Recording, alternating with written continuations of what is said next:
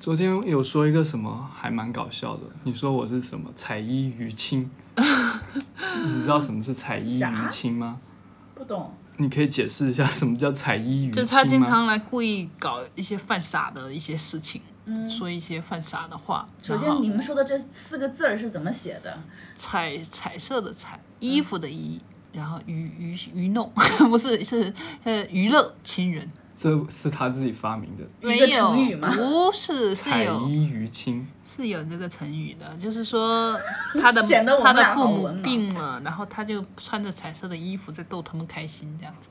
但是父母病了，穿彩色衣服是怎么会逗他们开心呢？不是病了，只是你想一下，如果如果你你感冒了、流感了，然后看到有个人穿着很鲜艳的衣服在你前面跳来跳去，但我的确会感到开心。那跟弟弟说一下，帮他准备一些绿色和红色的衣服。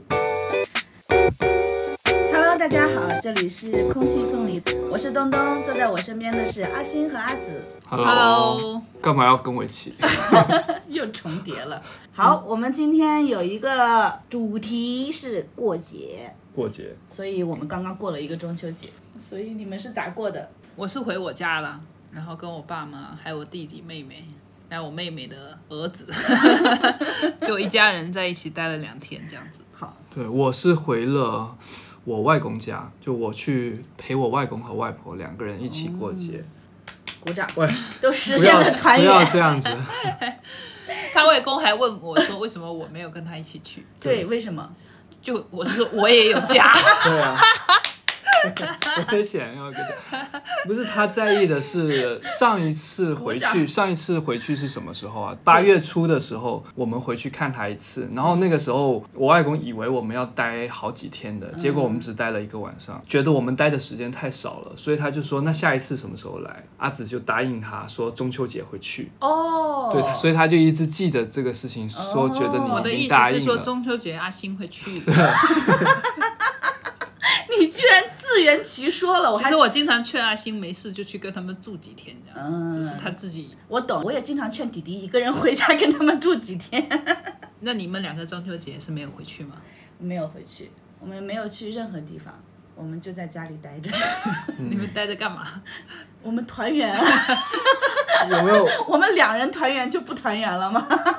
之前我记得前几年的时候，我们都还会中秋节的时候还会薄饼什么的。我记得前几年的中秋节我们都没有回家的，呃，好像都是我们一起过的。对，我们都是在厦门过的。我不知道从什么时候他们开始突然要我们回家，就是那些老人没有觉得中秋节一定要团圆，不知道现在他们是谁给他们灌输了这个。但是你们两个也还挺酷的啊！你们虽然也是回家团圆，但是你们实现了各回各家团圆。我不知道啊，你们结婚以后会因为过节要回谁的家而争吵之类的吗？嗯，会，但是因为我还是要摇骰子之类的？没有没有没有，向来都是我一个人就说了算了。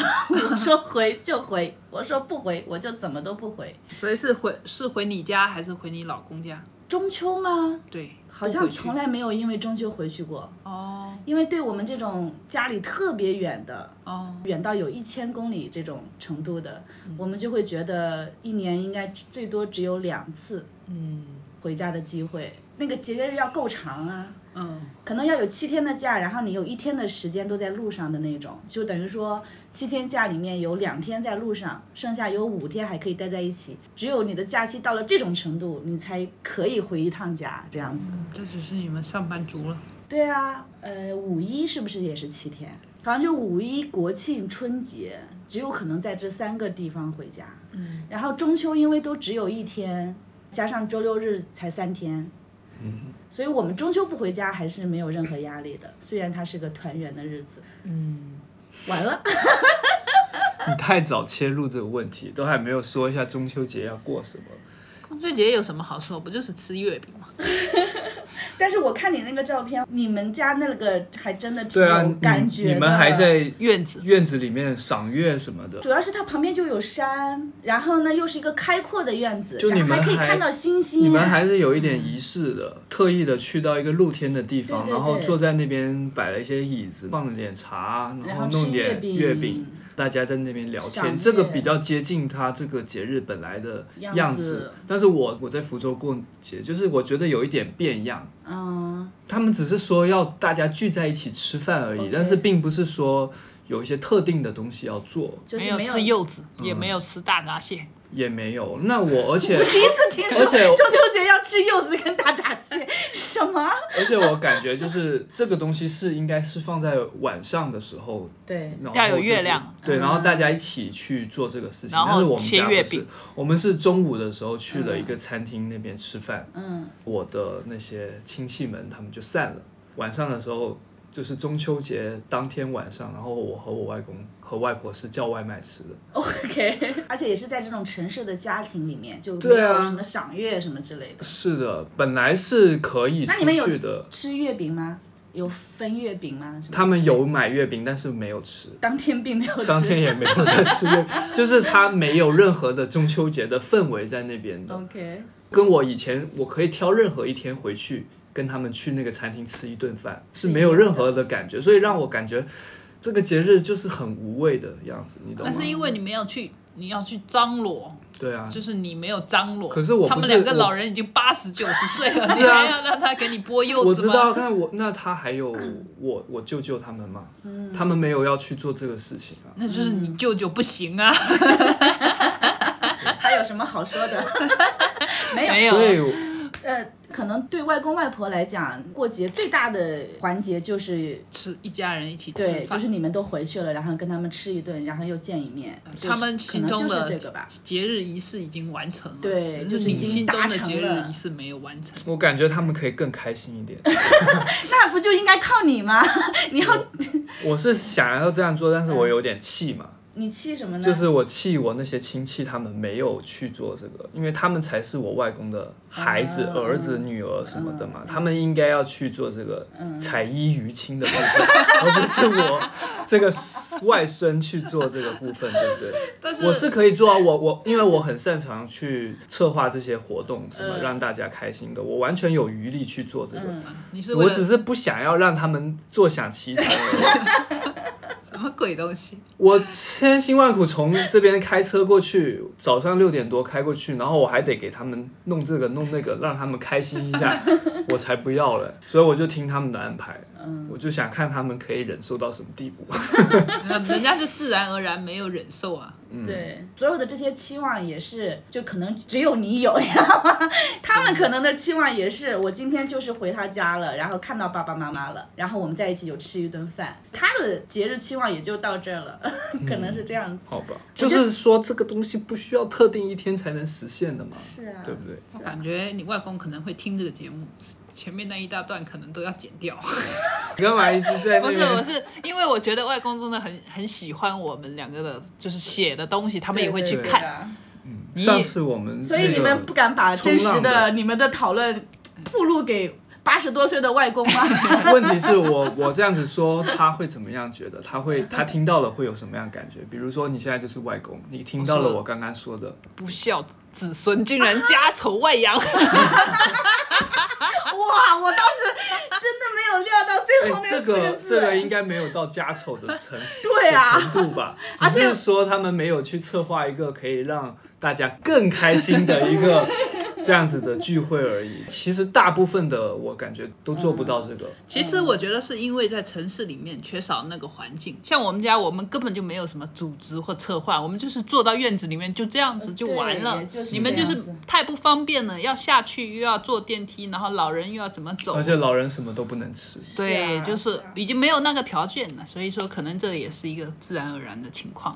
对是像农村就是你就是只能坐到院子里啊，比对啊，这就跟。那个好多人一到过年春节就开始在那里吐槽，说什么现在的年都没有年味啦，什么是一样的嘛。对。因为其实大家的生活方式已经跟这些节日形成的时候完全不一样了。对啊，那个氛围已经变了，居住环境也变了。我学生的时候过中秋节是这样子的，不是跟家人过的，跟谁是跟我的朋友。啊？还是会跟家人吃这个中秋节的晚饭的，但是吃完以后我们就打电话约出去。我当时住在香港，是一个郊区的，旁边有一些农村的地。我有个朋友就是住在那个村里面，然后我们就会去他家烧烤。哦，香港有一个过中秋节很有意思的习惯吧，嗯会玩蜡烛，就是月饼盒子里面就把那个蜡丢进去，在下面不停的烧，不停的烧。我不知道是在玩什么，但是这应该不是香港的习惯，应该是你们这些无聊年轻人没有，啊但是所有人他们都会在年轻人都会在聚在公园里面去做这个事情，然后他们叫做包蜡，就是宝蜡，哦然后会有一个牌子放在公园那边写住不准宝蜡，啊。就是政府放的。这个应该也是从那种传统习俗里面延伸出来的吧？就是可能原来有一个跟蜡烛原来有一相关的个很无聊的年轻人，反正就是因为那个蜡变得很烫的时候，就会烧伤人这样子。嗯，对是。，还有做一件事情就是放那个孔明灯，反正就是孔明灯是中秋的吗？我不知道我们那里不许放的，因为我们那里有他很多山，山对，嗯会有山火。其实我们那边也有很多山，也是不准放的，嗯但是还是会有很多人放。我每次看到孔明灯，我都想说这些作孽的家伙，没有一点哎，什么你是环浪漫的保主义者，我就觉得这也太危险了，因为那边有很多的山林嘛，所对以我就觉得肯定会着火。不过还挺漂亮的。没有没有没有，就是一些作孽的灯。所以我那个时候觉得，就是中秋节还挺开心的，就是有一个机会可以跟朋友一起，因为刚刚好中秋节通常都是九月份，开学没多久嘛，然后又可以跟朋友聚在一起玩啊，就觉得很开心。嗯，我中秋节也有很好的记忆。我小的时候在我外婆家过中秋节，也是那种农村的房子，有个很大的院子嘛。通常我们都会在院子里面种那个葡萄。中秋的时候，那个葡萄也差不多熟了，青葡萄挂在院子里面，坐在葡萄架，然后还可以看月亮，然后可以摘那个葡萄下来。你知道我只有在哪里见过这种场景吗？在哪里？就以前的那种卡拉 OK 之类的地方，会有这些假葡萄藤。但是我们那是真的，而且它正好在那个时候就结了，真的有葡萄会挂下来。嗯，下一个，下一个问题是什么？所以你们有真的喜欢过的节日吗？我没有什么喜欢的节日，我也没有喜就像欢的节日。没有任何的喜欢的，也没有说特别喜欢，但也没有特别讨厌。就像我生命中的每一天，你好乏味啊！不是，你好中立啊！你好客观。我就想起来没有什么值得特别值得兴奋的，或者是想到我就觉得很开心的东就西。不会那种哇，要过那个节就很期待它，从没有没有从提前三个小时。没有一点都没有。那你小的时候呢？小的时候没有任何的节日让你感觉到期待的，小的时候，除非是对我有好处的节日，比如说嗯，比如说买新衣服的节日，或者是有什么好吃的，像我妈她每逢过节，她会炸很多的东西，我就会觉得这个还不错。有其他的看头。对，所以你你的需要都是一些很基础的，就是 能能吃的、能穿的。吃的、用的，马斯洛需求最底层。不过这不就是本来就是那些节日最开始的时候都是这个样子。是吗？对啊，就是让你们，就是让一些平民可以在某一个特定的一天可以稍。微跟平时做一点不一样的事情。所以其实现在节日根本就是没有任何的意义了，因为我们这些基础的需求已经被满足了。解决了，对啊，那他他过节的意义是什么呢？所以就是情感上的需求啦。所以这就，所以没有情感需求的人就会觉得没有需要过节。原来你是这样的人，就是你不需要去跟他们特别待在一起。对呀、在这些不需要的节日里面，你最讨厌的节日有吗？我最讨厌的应该是要跟家人待的最久的那个节日，这就是我最讨厌的节日。可是之前我感觉你不是这样子，你你之前明明就是有一点想要回家，你还蛮爱回家跟家人待。对我的印象中，我也觉得你还蛮爱我回家的。就是我回家之前我是这样子的，嗯，但呢回家之后我就会变成另外一个样子。为什么呢？就真正跟他们待在一起的时候，你就会感觉到一些很具体的问题。那没有回家之前，你就是感觉到的是一种情感上面的一种好像一种需求，哦，想见见他们，然后对之类。好久没见了，会觉得好好像这样不大好。作为他们的子女，这么久一年都不见他们一次，有一点那这个也不是你真心的呀。对我听好像是了我都惊讶了。我心想说，好长时间没有见到他们了，社会规后面范对对对，后面不是应该接一句说有点想他们吗？然后 好像不太好。到底是谁跟你说不太好是一？些道德上面的东西，对，孝顺。对之类的东西，哦一些在小时候被植入的东西。你为了满足某一些期待，社会对你的期待，所以你才要去看他。你为了当一个好女儿，就觉得好像应该要去看一下。但其实你，所以你回去以后发生了什么？我回去的时候，我像我这个中秋，我跟我爸坐在客厅里面各自玩手机好几个小时，两个人，他会泡茶，我也会喝茶，然后但是我们没什么话讲，就各自看着手机，那这个会令你不安吗？我觉得挺自然的。对呀、哦，那说明你们真的很熟。对啊、那这还挺好的啊。如果很但有时候我爸会试图跟我讲一些话，对啊，但 那我我又觉得很奇怪，因为你刚刚说会让你不舒服嘛，但是你又说跟他在一起玩手机没有什么不舒服的。但是我就想说，我要在一个更舒服的地方玩手机，比如说我自己的家这样子，嗯。因为我坐在客厅还是坐的有点腰酸。背 你又回到了你的基本需求上。如果我可以躺在床上，那不是更舒服如果那边有个懒人沙发，可能你真的会很爱回家。之类的？因为我家那边有很多蚊子，虽然现在已经冷了一点，比较少了，但是呢，有时候又有蚊子咬我，我就会心想说，我干嘛不回到自己家里面躺着玩手机？对，关键是你回去以后也只不过换个地方玩手机而已。因为我跟他也真的没什么话好聊的。嗯，他有试着跟我说一些可能两三秒就能结束的话题，其实跟爸爸聊天就是这样的。那妈妈呢？妹妹呢？就还好啊，就他们也是、也没有什么具体可以说的，嗯，会说一些家里的事情，那你们回去会有那种冲突吗？没有也都很平静哈。平静的家庭。听着就感觉还挺好的，他们也没有要你干嘛，你也没有要他们干嘛？对，相安无事玩手机。基本上是这样，但是有时候像我要回来的时候，他就一直给我塞东西，就让我很不爽。OK，各种吃的啊、用的啊，搞得好像我在贫民窟生活一样。但问题是，那些东西都是我爸不要的，这 才是令我愤怒的原因吧。那你不可以说不要吗？或者不直接不带吗？我说不要啊，他就偷偷的塞到后备箱里面。回来的时候发现一大球在那里，没有办法，但是也就还好，一年也就一两次，我觉得我忍一忍也就过去了。是啊，因为这样，所以还是可以回去。是，所以你刚刚不是有说，就是时间越长的话就越不爽。对啊，因为我就觉得我会在另外一个地方会更舒服。我的需求就是我要更舒服，就是因为回去也没有特别。他们也没有很需要我，我觉得是这样的。那你有没有想过，如果说你今年过年的时候不回去？不回去应该也可以。对，以前我们开客栈的时候，过年经常就是不回去。其实那个时候我还挺爽的，嗯，因为有一个真的很正当的理由，就是哇，我这过年才能赚钱呐、所以我才不能回去嘛，就啊太好了。那现在就没有这个理由了，哇，你不知道广大年轻人现在有个很好的理由，就是疫情啊，嗯对，我可叫什么？不方便回去，因为疫情躲躲掉了多少必须要回家的旅程。我们没有办法。我们距离家里面只有一两个小时，开车就到。是啊，我你你就好一点了，对要开车十几个小时。是。你今年也不回去吗？对，而且我是今年决定，我我今年下了一个决定，就是我都再也不会回去了。啊太 突然了，好突然，我有点承受不住这个。哈？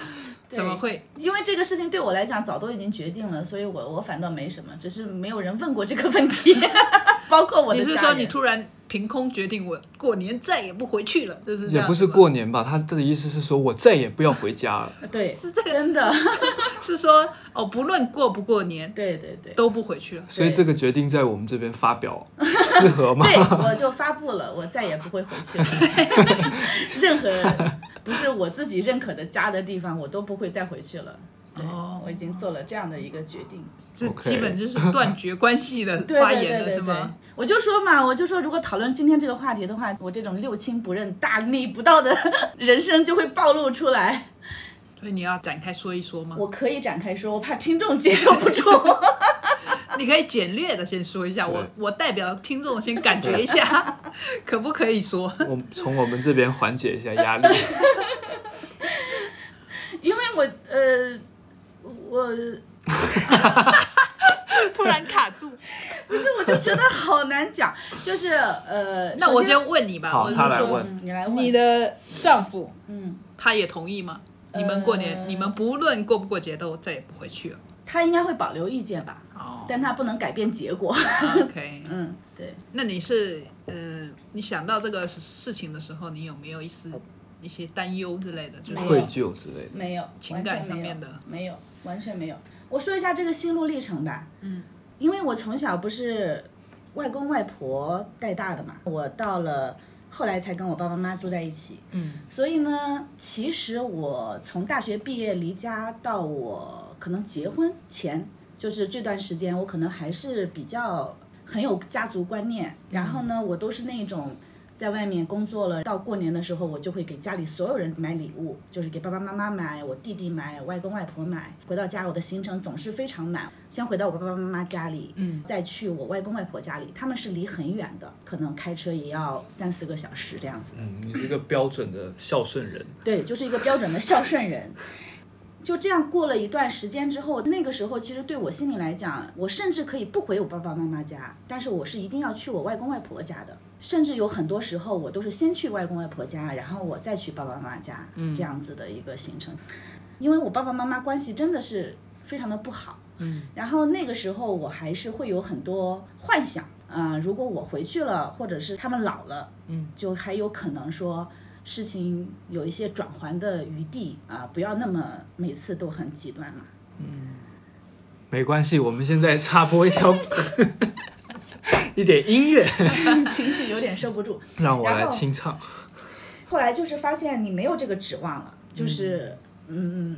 即使你做很多，嗯，就是父母吵架的话，会让这个氛围很不爽，很不开心，就觉得回去没有什么意义。对，然后有一天你突然明白说，嗯、你还试图想要改变，但是你殊不知你你就你都已经忍受这么多年了，然后你忽然有一天突然在想，我何止现在不应该去改变，而且我还要把以前受了这么多年的事情给还回来。你就有一种 这种报复心理，我就心里在想说，以我遭受的这种可恶的春节，我哪怕现在不回家，我也可以报复他们至少十五年。主播在录制 过程当中情绪崩溃，如果我知道你要准备给我来这一出，我不知道，我也在想这个事情怎么办你。有预谋。我没有，我真的没有。但是我有设想过，讲春节我会受不住。嗯，对，因为因为我很长一段时间，其实因为我没有见过别人家的家庭是怎么样的嘛，所以我也不知道别人家的春节是怎么样。有有的时候，我其实都已经习惯了，我会觉得。哎呀，就是爸爸妈妈就是一定会拌嘴啊，一定会吵架啊，一定会有这些呃事情啊，就是这个也很正常啊。你也会有一些奢望，就是他们之间不管怎么吵，他还还是很爱你的。嗯，但是你见过了那种正常一点的关系，或者是正常一点的家庭，你就会发现你根本没有必要承受这些，你知道吗？就是没有人非要在除夕的上午经历一个大吵，然后眼看着什么锅被砸了，然后东西甩得乱七八糟，窗帘。春联怎么样？然后被撕了，然后又重新去买春联，就是这些事情其实没有几个人非要承受的，但是你就是每年居然都要这么来一次，嗯，就觉得，嗯，不知道为什么一定要这样子。所以他们吵架的原因是什么？谁管他们吵架的原因啊？你问这个干嘛？不是，我就是好奇嘛。你你要说具体的原因，肯定每年都不一样，就是肯定有一个什么事儿惹火了。但是你要说大的原因，可能就是他们的感情早就出了问题，嗯然后他们又不懂得怎么处理。嗯嗯，他们那个时候还有一点就是他们做的很不好的地方，他们也给我跟我弟弟很大压力，就是啊，我们其实早就知道我们不能在一起了，但是就因为我们有你们两个孩子，所以你看我们都是为了你们，所以坚持到这么久。就他们两个也都是这种他们在把这个压力对，然后又给。到我们。我还记得高中的时候，有一次他们吵得非常凶嘛，然后把家里东西全部砸掉了，我也崩溃了嘛。我就觉得说，好，OK，你们都这样子了，那我也不要这个家了，我也不活了，我也不干嘛了，我就把我的房间的东西全部都砸碎了。结果等到这个风波已经平静下来之后，然后我妈就骂我，我妈就骂我说，大人们吵架，你作为女儿，你也不知道劝一劝，自己还在那发疯，把东西都砸了。然后我当时我我真的很愧疚，就以前我没有意识到这个事情，然后我当时我就真的很自责，我就有一种，哎呀，对啊，是不是因为我不会做女儿，所以他们才就是要这么吵？然后如果我是那种很会哄爸爸妈妈开心的，我可能我是他们是不是就不会吵了？就是，就是也很多这种压力。也可能就是因为那样子，所以我自己有能力的时候，我总是希望说，如果我还我我能做点什么，我就做点什么。但是我后来就是发现，就太多的事情，就让我对这个事情绝望了。绝望完了之后，我就觉得算了，OK，我再也不用回爸爸妈妈的这个家里了。然后我就就先做了一个决定，说 OK，反正从此以后。我绝对不会爸爸妈妈的这个家里再过年去忍受这一切了。然后呢，后来还有一段心路历程是我在想，爸爸妈妈就算了，但是外公外婆的家我是一定要回的，因为毕竟是他们养育我的嘛，到了养育了我十年，然后我就在想说，我一定要回去，我一定要回去见外公外婆。然后呢，嗯，我这个决定就是今年。下的，因为我上一次回家的时候，我也是先去了外公外婆家，跟他们住了几天，然后外婆有一句话说到，就是令我很伤心，嗯，就是她在，她可能也是那种好心嘛，就是说我结婚啦，然后就催生啊，反正就是这些议题就在讨论，然后我就。有跟他们不同的意见，然后就也在讨论这些。讨论完之后，我可能就是很无意的说了一句跟谁对比，可能是跟我的表弟。我说那你看他就怎么怎么样，就是类似这样，我是完全没有意识的。嗯。然后我外婆这时候突然说了一句话，说他是我们家人，你可不是我们家人。嗯。哇！我那一刻就是，就是我觉得外婆她也没有恶意哈，她就是她她就是朴素的这么想的。因为我毕竟是外外孙女嘛，而且是已经出嫁的外孙女，就是她在她的心中，就是，就我并不是那家的人，对吧？然后这句话是夹在他很长一段话里面讲的，他是完全没有恶意的，但是这个对我打击更大，这个就让我觉得他也不是为了说这句话刺激我，而是他真心的就是这么觉得的。嗯。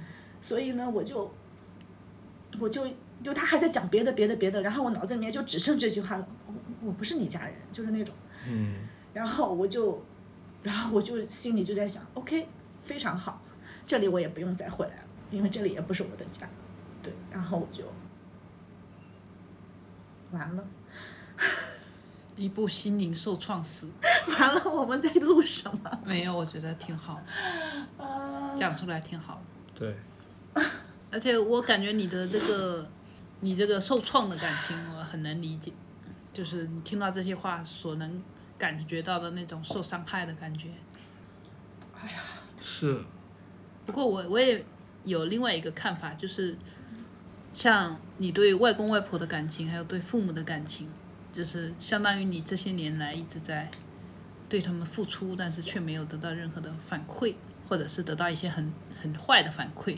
然后你对他们很失望，就是这种关系好像，就是你很难努力去维系下去了，对吧？我觉得其实并不是说具体的我跟我妈关系有多差，我跟我爸关系有多差，然后我跟我外婆关系有多差。其实我并不觉得我跟他们个人的相处真的到了一种无可挽回或者是没有情分的一个状态，我觉得是没有。但是我是觉得那个系统。就是那个家庭系统对我来说，它真的是失效了。我没有一个观念是说，我还有个家，我还有个娘家，还是我还远方有个家，我有个老家，我真的没有了。那个崩溃是这个，我觉得我可以，比如说在某个地方跟我爸爸见见面聊聊天，可以在某个地方跟我妈一起出去玩，我们在一起干嘛？然后我们把他到他到厦门来跟我一起生活，然后我我可以去，在我什么时间空间可以的话，我再回去看看我外公外婆，这些都可以。我也没有说我就跟他们断交了，但是如果说他们再告诉我说你要回去，因为一个节日你要去一个你的家里跟你的家人团圆，这个事情对我是完全失效了，就是在我心里那些家都已经崩溃了，都已经就是是作为一个整体，它已经瓦解了。对它已经瓦解了。我可以跟里面具体的人，我们再有一些联系，再有一些情感上的交流，这个都 OK 的。但是你要让我什么什么家，我是心里已经完全没有了。而且我会觉得说那些地方就是我认识的一个人住在一个我认识的地方，就是对我来说就已经完全是那样了。然后，那这个是我这边嘛，就是我自己的家的这边。然后呢，我老公的那个家就是，嗯，更加的说来话长。可能也是因为我自己的家庭里面，我已经你看，我对一个跟我有如此密切的关系的一个家庭，我都已经不负的信任跟相信维系了。你说让我再对我老公的家庭产生一个什么样的感情，我觉得真的是太扯了。对我老公其实也没有什么，就是我对他我也没有什么呃觉得不好的，因为我们俩是一个平等的关系去互相选择的嘛。嗯。但是对于这个老公的家庭呢，他就是他们会凭空多了一些负担，是他们没有想到他们的儿子去找到的伴侣是一个观念上跟他们差异这么大的人，嗯，所以他们可能凭空多了一些很大的困难要去消化。不是说我觉得我对不起他们，但是他们的确因为遇到我呢，多了很多他们无法理解跟要去额外消化的东西。可能找一个其他的呃经历的，或者是对对这些东西的理解没有到我这么极端的人的，他们即使不遇到你，也会遇到别的困难，可能另外一个媳妇儿更可怕。所以我觉得这个你也无需多虑。对，其实跟他们就没有那么复杂。就比如说我的婆婆很爱给我打电话，她试图跟我形成那种一周打几次电话，然后每次打电话可能聊一个小时的这种关系。这是他从认识我的那一天开始就一直在努力，但是他很快的就放弃了，因为我一句话就可以毁掉他这句话。我说我跟我妈都不这样，我都不见我妈，我还得每天给你打电话。我说你对我说你就是没有就很简单嘛。需要帮忙的吗？他每次都要录一下声啊。对呀、他第四第四人又出来了，所以基本上就是这样了。就像你会让阿星多回去一样，其实我对，嗯，我对我老公他自己的这个个人生活，他跟他的家庭之间的这种维系，我是没有意见的。嗯，我是觉得你完全可以多回去看看他们，嗯，然后甚至你多给他们一些力所能及的物质上的、经济上的支持啊，我都是完完全没有意见，只是说我没有办法了。我现在唯一呃有一个家庭体系的观念，在我的脑海里就是我跟你这两个人的这个家庭，嗯，其他的是没有了，所以你不要对我有这方面的期待跟指望。我觉得现在的很多夫妻的关系可能都会走向这个地方。虽虽然我跟阿星没有结婚，但是我我感觉我也想要有这样子的，就是我自己的家庭我自己负责，你的家庭你自己负责。嗯，我不想要就是好像要我要把方方面面都照顾得很好，把大家的感情都维系得很好。我觉得这个东西太沉重了，我感觉我没有办法做到，对，嗯，大家庭很难很难去做到大家都满意。嗯就是我自己，因为结了婚，走了这一趟之后，我是觉得中间有很多东西，我以我现在的这种观念，我也很难接受了。比如说，公公婆婆最常说的一句话就是“你是我们家人了”，你知道吗？他经常会开头就是以一句话，就是“你现在已经是我们家的人了”。嗯是我们老李家的，我每次听到这句话，我都是有无数个那种问号在头顶，然后而且有一次我甚至就是这样直接回怼他了，说什么你们家的人，我是我自己的人，不是你们家的人。对，你好强硬啊！有一些旧的一些老老老年人的观念，他是会是这样子觉得的，嗯特别是在以前那种有彩礼的那种地方吧，嗯嗯他会觉得我给你们家付了一笔彩礼。就好像是说我买了一个儿媳妇这样子的感觉，不是那么明，但是他按你们的意思就是这样子的，就是你算是我们家的，你跟你的娘家，或者是你跟你过去的一切，都要以我们现在这个家为主，这样子。就是闽南方面的好多的一些，比如我们农村那边啊，或者是什么，他们的观念基本上是这样子，就是反正媳妇儿嘛，她就是最好就是以我们这个现在这个家为主，然后方方面面都要为我们这个家考虑对，之类的。这个我已经完全不能接受了，嗯对吧？然后现在独立女性也基本上都是不能接受的，这个这个事儿就很扯。我们家不是、欸，我们家是一个另外一种，就是你的家庭如果是大家庭的话，你是会把那个小家庭的人吸过来的。嗯，比如说我有叔叔、姑妈他们，因为我们家是大家庭嘛，所以我姑妈她的老公，也就是我姑父他们家是小家庭的话，我姑父他们会自动的依附到我们这个家庭来，就是跟我们这个大家庭一起生活。对，也不是说入赘或者是怎么样，只是他自动的就是跟我们生活在一起。对，这就是有钱吧？我还想不是说想了一些比较不好的词之类的。是这样的吗？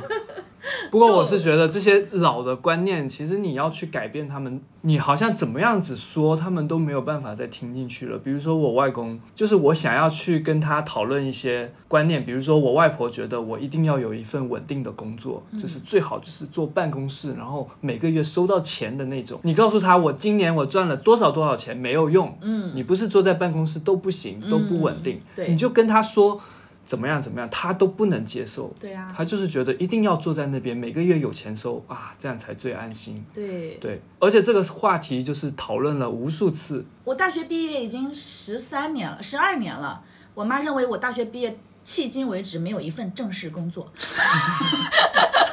对啊，就是你要怎么样让他们能接受这一点呢？他们就是你每次说完哦，好像好像说好了吧，但是下一次他又好像回到了原点，就好像你在那个循环里面怎么样都走不出来了我。跟你说，我的经验是，就是这个事情对我们最大的痛苦是什么呢？是我们还很想诚恳的跟父母取得沟通，并达成一致意见，并不想敷衍他，并不想说我，嗯，我们就。不再去骗他，不再去做深入的沟通了。我很长一段时间我的痛苦都是这个。对你太太相信你可以透过自己的沟通，对改善掉你们两个之间的关系，对就是他的观我念。我我记得有一次，我跟我妈妈吵到最后歇斯底里嘛，我就说我我真的不懂你为什么要这样子。我说我跟你一直在吵架，都是因为我还是想跟你交流的，我还是想跟你沟通的，我还是想让你了解我的想法的。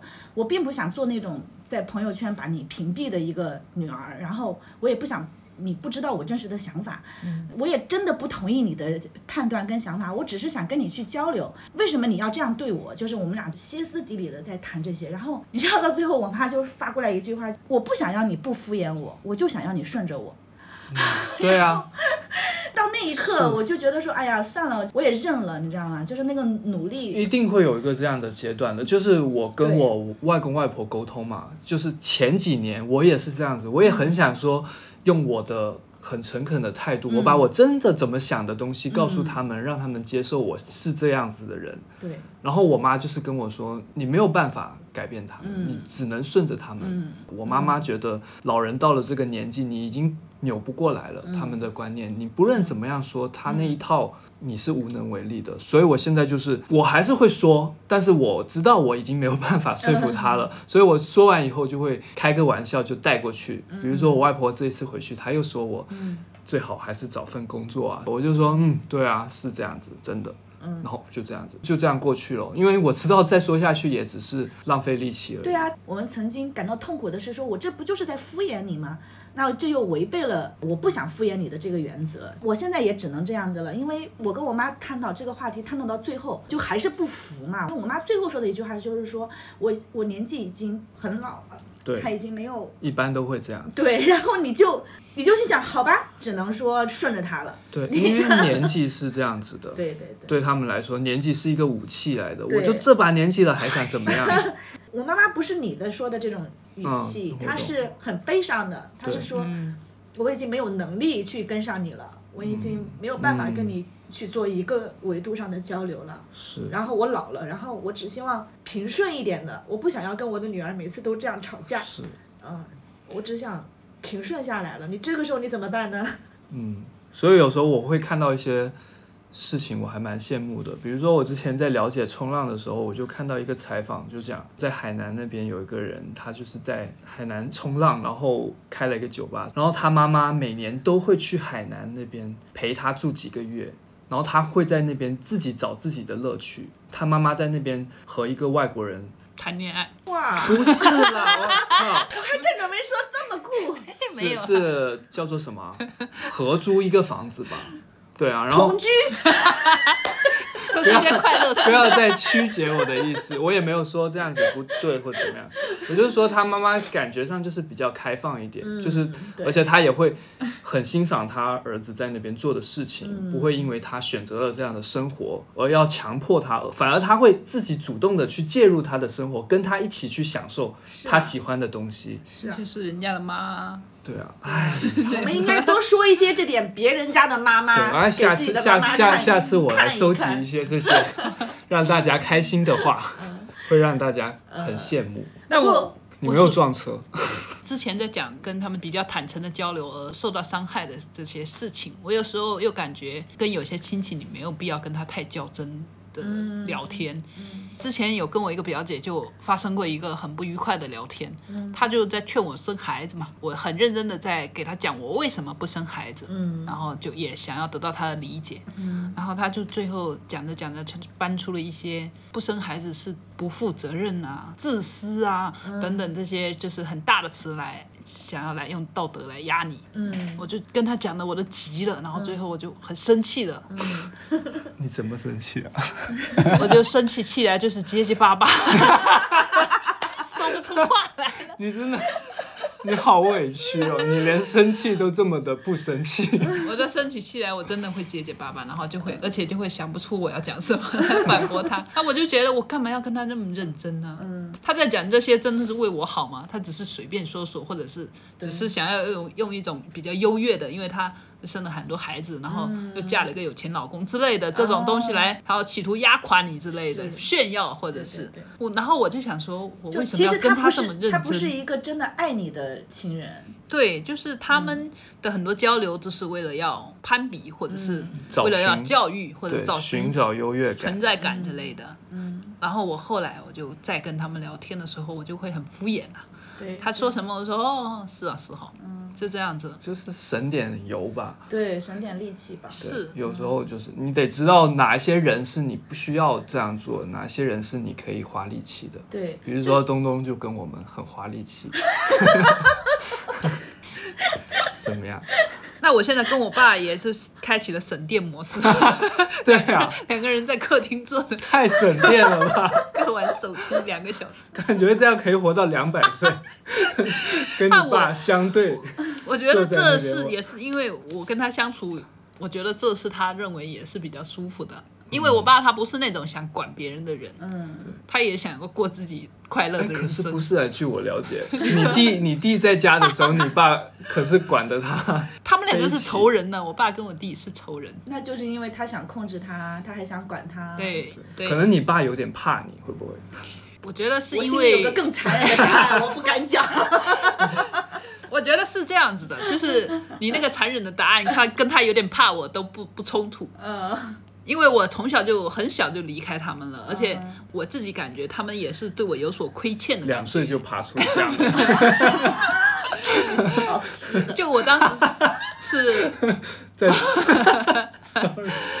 没有，我觉得他们对我的亏欠是这样的，因为当时我在念高中的时候就辍学了，他们一直在心中，他跟我妈都是可以感觉到他们对我的那个亏欠的感觉，是他们认为我当年辍学是因为他们没有给我支持，嗯。就比如说、呃，也没有给我金钱上的支持，也没有，有 虽然不是一个高高中生的什么金钱上的支持，就是说我当年他们没有，就我说我不读了，他们也没有说啊你要继续读下去之类的，嗯。他就说嗯不读那就不读了呗，嗯，他不是那种理解的支持，他是那种放任的支持，对，嗯。所以我觉得他们心中有亏欠。有，亏欠，他们对我妹没有这种感觉，因为我妹他们算是一路支持到底的那种，在你这边获得了失败的经验。他可能是因为感觉因为对我的亏欠，然后是去弥补到我妹身上，所以他们对我妹的控制那不是反对你更亏欠了吗？反正我我就隐约有感觉到这一点，所以他们对我的这种不管，或者是说，呃，让我比较自由的想干嘛就干嘛，也是因为他们觉得好像我独立了，就是嗯我因为没有受到他们的庇护，所以说我也享受到了自由，嗯，这样子是相是对的。庇护吗？庇护。行吧，你不惜用错别字来侮辱他，反正就是这样子的。这就是我对你们的反击庇护。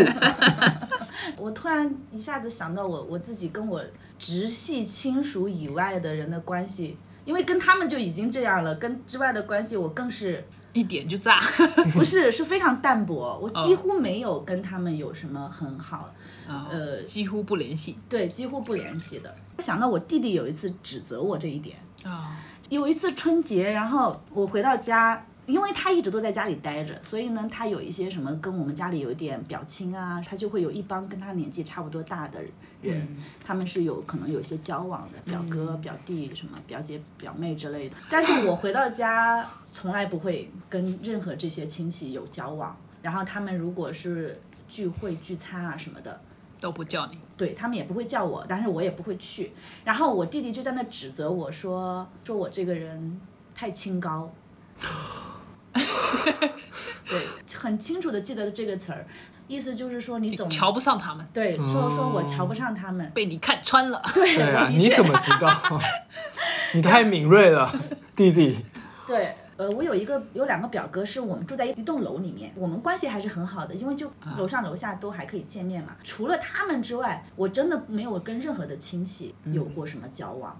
嗯，可能也是因为那天那些远远一点的亲戚就叫我去的，我可能就不去或者是什么。嗯，反正我弟弟就在那教育我说。反正说的我很难听，意思就是说，你以为你是谁啊？然后你清高什么？那你怎么回他？我回的更狠。说来 让我让我准备一下，来，核心绷紧了，来，请说。我说，你知道你为什么要跟他们在一起，不能挣脱这个关系吗？就是因为你无能。没有说到无能，我的意思是说，就是因为你还需要跟他们相处，啊，就是因为你还想要从这种关系里面得到一些什么。而我一个人，我从大学毕业，我就一直都是在自己生活的。嗯，我为什么要去跟他们交往？我为什么要增加这些我不想要的社交？你在这里，因为你你不得不跟他们社交，所以你才要理他们。我离开他们对我来说有什么关系？然后他就更生气了。他又结巴起来，就像他一样。这些话没有被我妈听到，但是这些话如果被我妈听到，我妈也是会气我，气到嗯，炸的。你以为你是谁？她也会这样说。你以为你是谁？我是我自己啊。反正他们那种感觉都还不是说亲戚们你要你要好好的，因为大家都还一家人，嗯，他都会觉得说你你一个人在世界上生活，你就是要巴结所有人。对，就是多个朋友多条路啊是这。样子的。其实他们这种是一个功利主义的一个想法吧。对，就是你跟谁跟谁都不要结仇啊，然后多个朋友多条路啊，就是都是这种，就是对陌生人你都得这样，何况是家里的亲戚了，你指不定哪一天你就可能什么什么，需要用到他们。对，你说后面的其实不就是接这几个字吗？然后我就会说说用不到他们，然后他们就会在那边恶狠狠的威胁我，我看你到时候什么，他们就会出来这些话，然后我也懒得说了。比较幸好的是，我真的日常跟他们离得非常远，所以我完全没有这些。嗯，其实我觉得人际关系就是你在哪个环境里面，你需要你需自己的需要是什么。像普通人，他们都会认为说，我跟这些人打好关系，说不准以后我有个什么事情可以找他们帮忙。嗯，所以用这种这种想法出发的，他就可能会要去让自己去跟很多人去啊、呃聊天啊，或者是社交啊，会让自己很累。但是如果你已经想好了，反正我就是这样子，我到时候如果需要什么，我也可以去花钱去请人，或者是我再去求他们。对啊，我到时候再到时候再下跪，也不是说不行吧？临时抱佛脚也可以对，啊，临时抱。看在我们都是一家人的份上，他们都会拒绝你，都是被拒绝。我临时抱佛脚好过我平时就在求他们。我这次跪的狠一点。万一有个亲戚不长心，我觉得没什么用。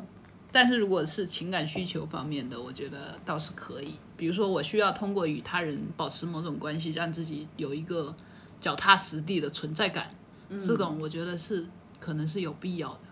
我就是现在我会想的更更透一点，就是我会觉得亲人朋友这种体系性的东西，就对我会没有那么多有效，就没有办法说，因为我们是亲人。或者是因为我们是同事，因为我们是什么，我们就一定要怎么样？就这个、嗯这一套，这个逻辑，这个逻辑好像就因为我的家庭的这个崩溃之后，我就再也没有这个逻辑了。我会觉得说，呃，我是看我跟你这个人，就是我们具体的人对人之间，我们之间啊，能不能嗯、聊到一起啊？然后能不能能不能相处啊？嗯、能不能嗯、呃有一个舒服的关系，保持一个关系啊？就是这样子去看。如果 OK，怎么都可以。我们 OK 的话，我们也可以做朋友，我们也可以做同事，我们也可以做什么。但如果不 OK 的话，不管是什么都可以，嗯，都可以断掉。就是我我现在有一种这种感觉，是，嗯，而且它也体现到我在在某一些方面，我又会呃，就是好像很清晰，但是在某某一方面，我的呈现状态反而也是很模糊的。就比如说我在店里的工作的时候，我也会呈现这种感觉。就比如说啊、我跟我们店里的人可能其实是大家外界看来可能是同事关系，嗯嗯，然后大家都会有像我们在职场待过的人也会觉得说啊，你的职场上面同事就是同事嘛，你私下你还有有要有自己的生活。但是因为我是已经是这样想了，所以其实对我来说就没有一个这样的限定。即使是我的同事，但如果我跟他也是聊得来、处得好，我也还是会觉得他也是我的一个好朋友。嗯，我也不会说我想要把我的工作跟我的这个个人生活什么分开，这一点又使得他这个这些关系又变得很模糊。哦，那其实都是统一的，就是你这个都被打破了，你现在只以人为单位来交往，对不不再存在家人或同事这些界限。对对，我就变成是这样了。就是如果他不了解的话，他看过来他会觉得很奇怪。嗯，对，但实际上我可能是一个这样的一个状态。很多其他的人他是不同的观点的话，他就会从他的角度给出很多他的意见来。嗯，嗯，包括我要去工作什么，或者我要去做一个事情什么，他们也会有很多他们看法跟建议。但是我自己是知道有一些对我来说是已经不成立了，嗯，就是我也没有办法去按照那个体系去去那样做。很新颖哎。对我就是觉得这个想法还蛮好的，就是你还是尊重自己的感受为主，就是你自己的感受是排在最前面的，对，这就是不会因为不认，不会因为那些既既定的存在的那些所谓的关系，而让你不能不去做那些事情。比如说家人，我就就是节日的时候一定要去跟他们在一起。然后同事，因为我们是同事，所以我不得不去做一些我不想做的事。就是这些东西在你这边都是消失了。对，对你只会因为你认可他这个人，你跟他在一起舒服，所以你才会跟他，你花很多时间在他身上，你也不觉得需要得到回报。对对我就是说这种是好的，我觉得。但是很多时候他当然也很困难，因为你自己独自打破了，但是别人的想法他有他的经历，就是你这样子做，就是说明你已经准备好了，你可以一个人生活下去，嗯嗯嗯所以你才你有了这个觉悟，所以才会选择了这个方式嘛。对，就是对吧所以我觉得厉害就是厉害这边，因为你有这个一个人生活下去的觉悟嘛，对不对？哇，这么被你拔高升华，本来还觉得自己 大逆不道，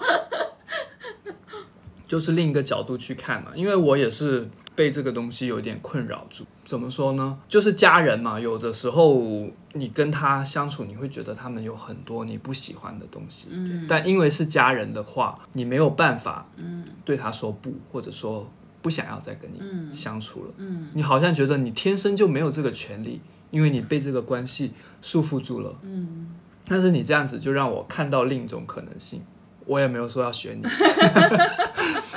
但是我觉得也未尝不可，就是你只不过说我不需要在特定的节日要跟你们待在一起，只有在我想的时候，对。我才跟你们待在一起，，这个是更自由的方式，所以我就是觉得这一点好。OK，好是好，但是处理起来应该也挺麻烦的。对，其实可能会更麻烦，因为血和泪来着，大家不要轻易尝试。因为以前这种的话，就是说我只要在固定的这些日子去跟你们去打交道就可以了。嗯但是现在反而你要花更多的心力，因为我要决定我什么时候跟他们，而且你也会受到更多的攻击，对不对？就像你安排其他的生活一样，它并没有增加新的难度，但是最难的是这个过程。嗯，这个过程是非常的痛苦的。就是它是，而且它非常的长时间。嗯，我虽然我刚才可能讲讲的是是就好像是两三天发生的事情，嗯，但实际上它是经过了漫长的，四十多年，喂，人家才三十岁，你也不要暴露我三十岁。吧，我就知道他一定会说。好像没有好多少。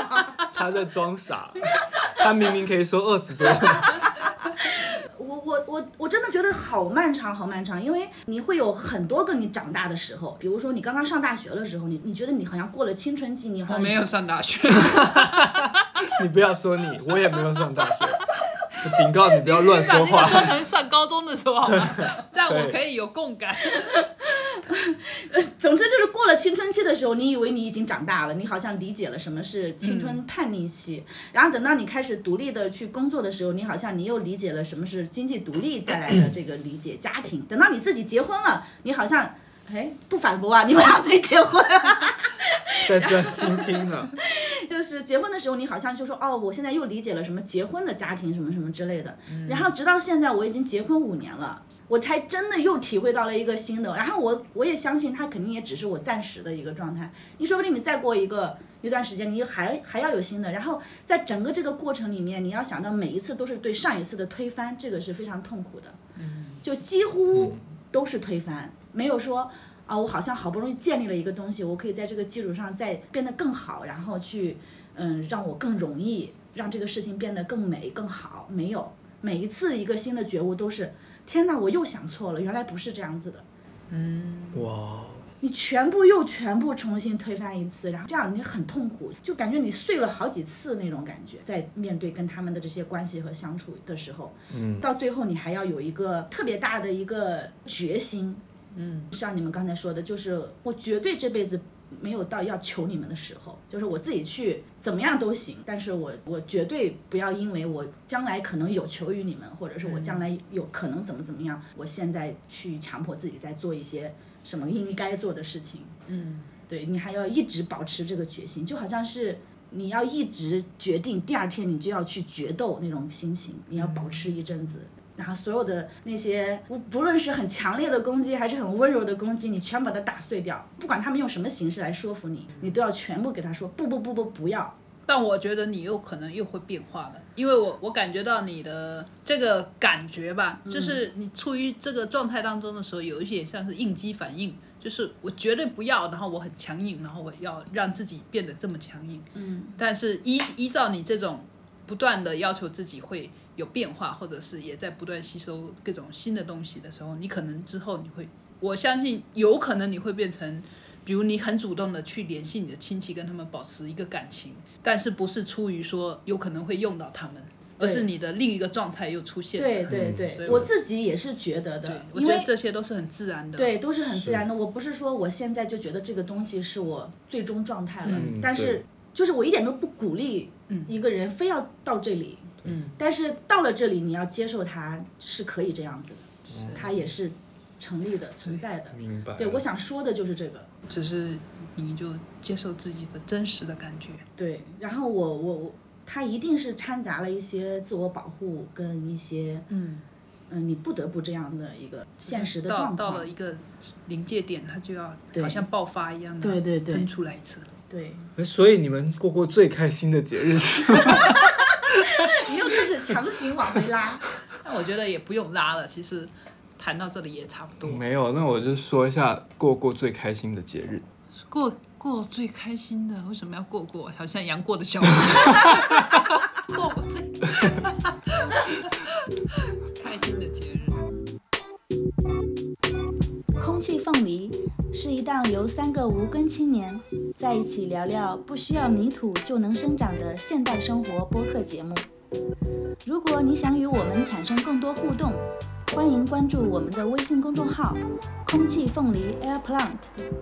谢谢你收听到这里，你真棒！我们下期再会。